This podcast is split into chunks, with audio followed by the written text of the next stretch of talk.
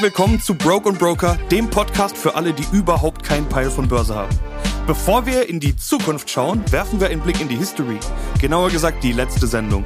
Da habe ich ja mal ordentlich Dampf abgelassen und den einen oder anderen von euch offenbar mal so richtig getriggert. Vor allem bei zwei Themen wart ihr mit meiner Meinung nicht so einverstanden. Krypto und Immobilien.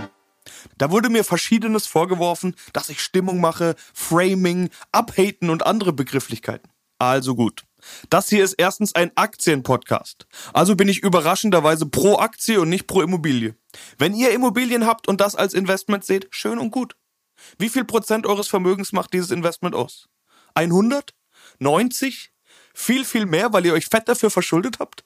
Was erwartet ihr denn, was ich dazu sag? Nehmt doch mal Gewinne mit, sag ich, da lache ich mir den Arsch ab. Krypto bin ich weiterhin nicht bereit zu diskutieren. Ich kenne Leute, die damit erfolgreich sind, ich kenne Leute, die damit fett im Minus sind und ich kenne Leute, die beides innerhalb von einem Tag erreichen. Reicht mir schon als Aussage. Das hier ist außerdem ein Hip-Hop-Podcast. Hier wird gedisst, ihr Pussys. Was denn los? Aber um eure aufgehetzten Gemüter jetzt zu beruhigen, lege ich heute mal eine ganz smooth, easy Folge über Aktienanalyse bzw. Sektoranalyse ein. Da gibt's vermutlich nicht allzu viel zu haten. Obwohl, ich gehe gleich ans Eingemachte und starte mit der Sektorrotation. Die flache Konjunkturgeschichte kommt dann das nächste Mal. Was ist denn damit gemeint? Worauf ich hinaus will, ist die Frage, wie weit man schaut, also wie lange so ein Anlagehorizont ist. Es geht am Ende auch ein bisschen um das Thema Trends. Wenn man musikalisch in den letzten Jahren erfolgreich sein wollte, brauchte man einen Beat à la Reggaeton, Afrobeat, irgendwie sowas, langsame Parts ohne viele Worte, dafür mit einem Haufen Adlibs und skr. Refrain mit Autotune, Inhalte, wie man ist, welche Designerklamotten man trägt. Fertig. Ich wage mal eine Prognose. In fünf Jahren hat keiner von uns und auch keiner von euch mehr Bock auf die Scheiße. Auch nicht die Kids, die das heutzutage feiern. Also kein nachhaltiger Erfolg damit zu erreichen. Es ist ein bisschen schwierig, den Vergleich zur Börse zu ziehen, aber mich erinnert das doch an die Corona-Gewinner-Aktien aus dem letzten Jahr. Man hat denen mal wieder einen eigenen Begriff gegeben. Stay-at-Home-Aktien wurden die Dinger in den Medien genannt. Netflix, weil wir alle zu Hause geglotzt haben. Zoom, weil wir alle plötzlich in Videokonferenzen waren. Amazon und Zalando, weil man ja irgendwo shoppen muss. Und Delivery Hero, weil man nicht ins Restaurant kann. Und natürlich auch keinen Bock auf Kochen hat. Wobei, HelloFresh ist auch durch die Decke gegangen. Ich bin mir zumindest sicher, jeder von euch hat mindestens einer dieser Firmen in den letzten 15 Monaten mal Geld in die Kassen gespült. Sau erfolgreich das Ganze. Delivery Hero ist bis in den DAX aufgestiegen. Und das, obwohl die keine Gewinne machen. Klar, wer frühzeitig eingestiegen ist in diese ganzen Online-Dinger, der konnte ordentlich Kohle scheffeln. Aber halt nur, wenn man auch irgendwann wieder verkauft hat. Kaufen, paar Monate halten, verkaufen. Kann man schon machen, aber ihr wisst, was ich von so einer Idee halte. Es gibt aber auch noch Leute, die jetzt auf die Idee kommen, solche Aktien zu kaufen. Ja, Onlinehandel wird natürlich bleiben und ja, wenn man mal einen Account bei Zalando oder Home24 hat, dann ist man geneigt, den auch nochmal zu benutzen. Und das gleiche gilt auch für das Netflix-Abo, das man zwar eigentlich gekündigt hat, aber mit nur einem Klick wiederbeleben kann, wenn einem danach ist. Aber man muss sich ja die Frage stellen, wo Zukunftswachstum herkommen soll. Werden in Zukunft etwa mehr Leute diese Dienste nutzen als zu dem Zeitpunkt, als es überhaupt keine Alternative gab und wir zu Hause eingesperrt waren? Werden die Leute mehr Netflix gucken als zu dem Zeitpunkt, als sie eigentlich nichts anderes machen konnten? Können die in Zukunft mehr Geld verdienen? Können die die Preise anheben? Fragt euch mal selbst, wenn Netflix jetzt die Preise verdoppeln würde, wärt ihr noch dabei? Und es kommt ja noch was dazu. Wir konnten in der Corona-Krise alle nicht in Urlaub, Club, Fußballstadion, Biergarten, Restaurant oder Kneipe um die Ecke. Oder anders gesagt, wir konnten unsere Kohle ja nirgends mehr verballern. Da kauft man halt irgendwann allen möglichen Scheiß. Zum Beispiel auf Amazon oder in seiner Trading-App. Alleine in Deutschland sind 30% neue Aktionäre hinzugekommen. Von knapp 9 Millionen Aktionären auf 12 Millionen. Inzwischen sind es noch mehr. Und nicht jeder von denen schaut auf die nächsten 30 Jahre.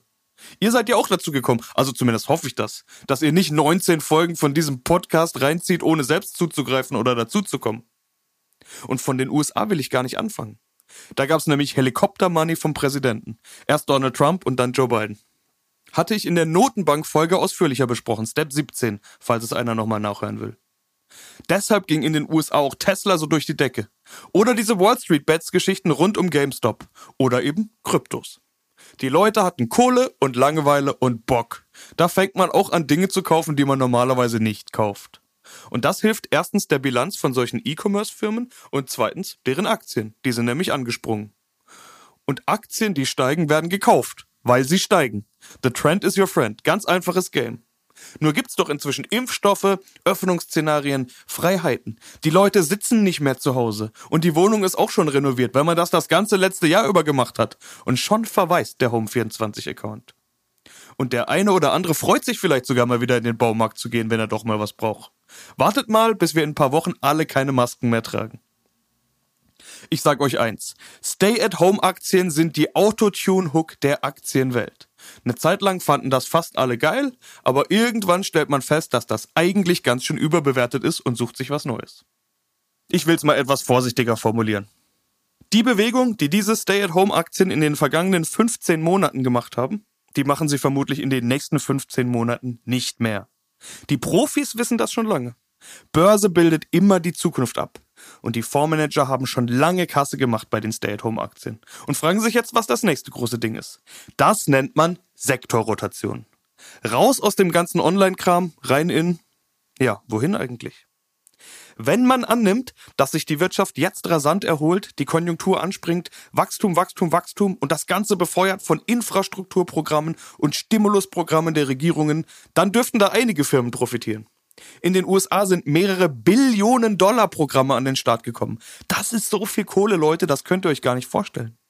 Und wenn das in Infrastruktur fließt, dann profitiert davon nicht Zoom und auch nicht Netflix. Dann profitieren unter anderem die Baufirmen. Irgendeiner muss ja die ganzen verdammten kaputten Straßen in New York mal neu machen. Die ganzen abgefuckten Brücken und so weiter. Kommt auch bei uns nach und nach. Klingt eigentlich voll easy, oder? Was braucht man dafür? Einen ganzen Haufen Baustoffe, Beton, Stahl. Außerdem soll ja 5G das neue große Ding sein. Netzausbau, Kupferdrähte, Ladestationen für Elektroautos. Fehlt alles, soll alles kommen. Und alle Firmen, die solches Zeug herstellen, können sich auf richtig fette Gewinne freuen. Jetzt schließt sich aber der Link zu Step 17. Wenn nämlich plötzlich jeder Aluminium und Kupfer, Stahl, Beton und Holz nachfragt, dann steigt da der Preis. Und wenn die Anbieter davon in der Corona-Krise auch noch erstmal ihr Lager abgebaut haben, weil man ja gedacht hat, das dauert alles seine Zeit, bis da wieder was geht, dann ist nicht mal genügend Angebot da. Sorgt dafür, dass die Preise jetzt noch schneller steigen. Und wir sind beim Thema Inflation. Und da sind wir auch beim Punkt.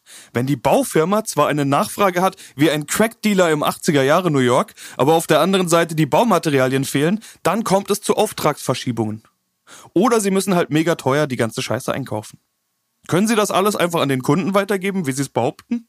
Wenn's dumm läuft, dann wurde der Auftrag schon unterschrieben und der Preis vereinbart. Und die Firma sitzt auf den höheren Kosten. Hinzu kommt der Fachkräftemangel. Der ist ein ernstzunehmendes Problem, vor allen Dingen in Europa. Es fehlen nämlich nicht nur Programmierer, sondern auch taugliche, gut ausgebildete Handwerker. Die musst du dir, wenn's dumm läuft, von außen einkaufen und das ist richtig teuer. Es steigen also die Lohnkosten und die Materialkosten massiv. Der Umsatz aber kann nicht im gleichen Maße steigen, weil ja Baustoffe und Personal fehlen und dann werden eben die Aufträge verschoben. Fazit, unter dem Strich bleibt weniger Gewinn. Da braucht er überhaupt nicht groß rechnen zu können. Das gleiche gilt übrigens für Autobauer, Chemiekonzerne und, und, und. Alle, die jetzt angeblich anspringen. Die Aktien haben aber alle schon fleißig losgelegt. Bald kommt die Berichtssaison und da muss ich das erstmal so richtig beweisen. Dann sind wir beim Thema Konjunktur, worüber ich beim nächsten Mal mehr erzähle. Nur so viel. Der Gesamtmarkt, nehmen wir einfach mal den DAX, hat nach dem Corona-Crash eine V-förmige Erholung hingelegt. Wie so ein V halt. Steil runter, steil wieder hoch. Sogar mehr als eine V-förmige Erholung inzwischen. Wir sind ja auf neuen Allzeithochs. Wenn die Börse die Zukunft abbildet, dann erwartet man das jetzt von der Konjunktur auch. Dafür muss aber erstmal alles geöffnet sein. Auch davon geht man ja aus. Die nächste Berichtssaison könnte recht spannend werden. Aber auch hier sei mal angemerkt, wie lange geht so eine Wiedereröffnungssonderkonjunktur?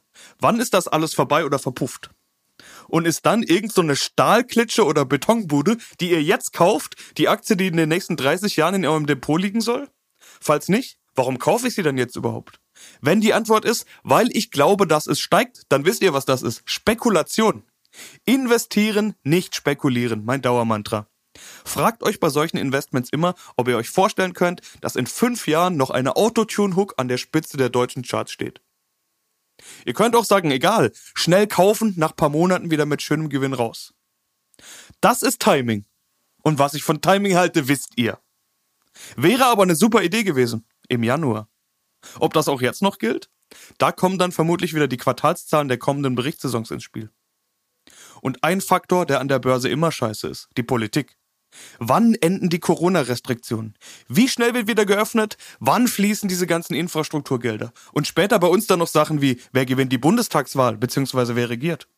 Aber bis dahin ist noch ein bisschen Zeit, in der ich meinen Senf dazu geben kann und ihr euch über meine Meinung ärgern.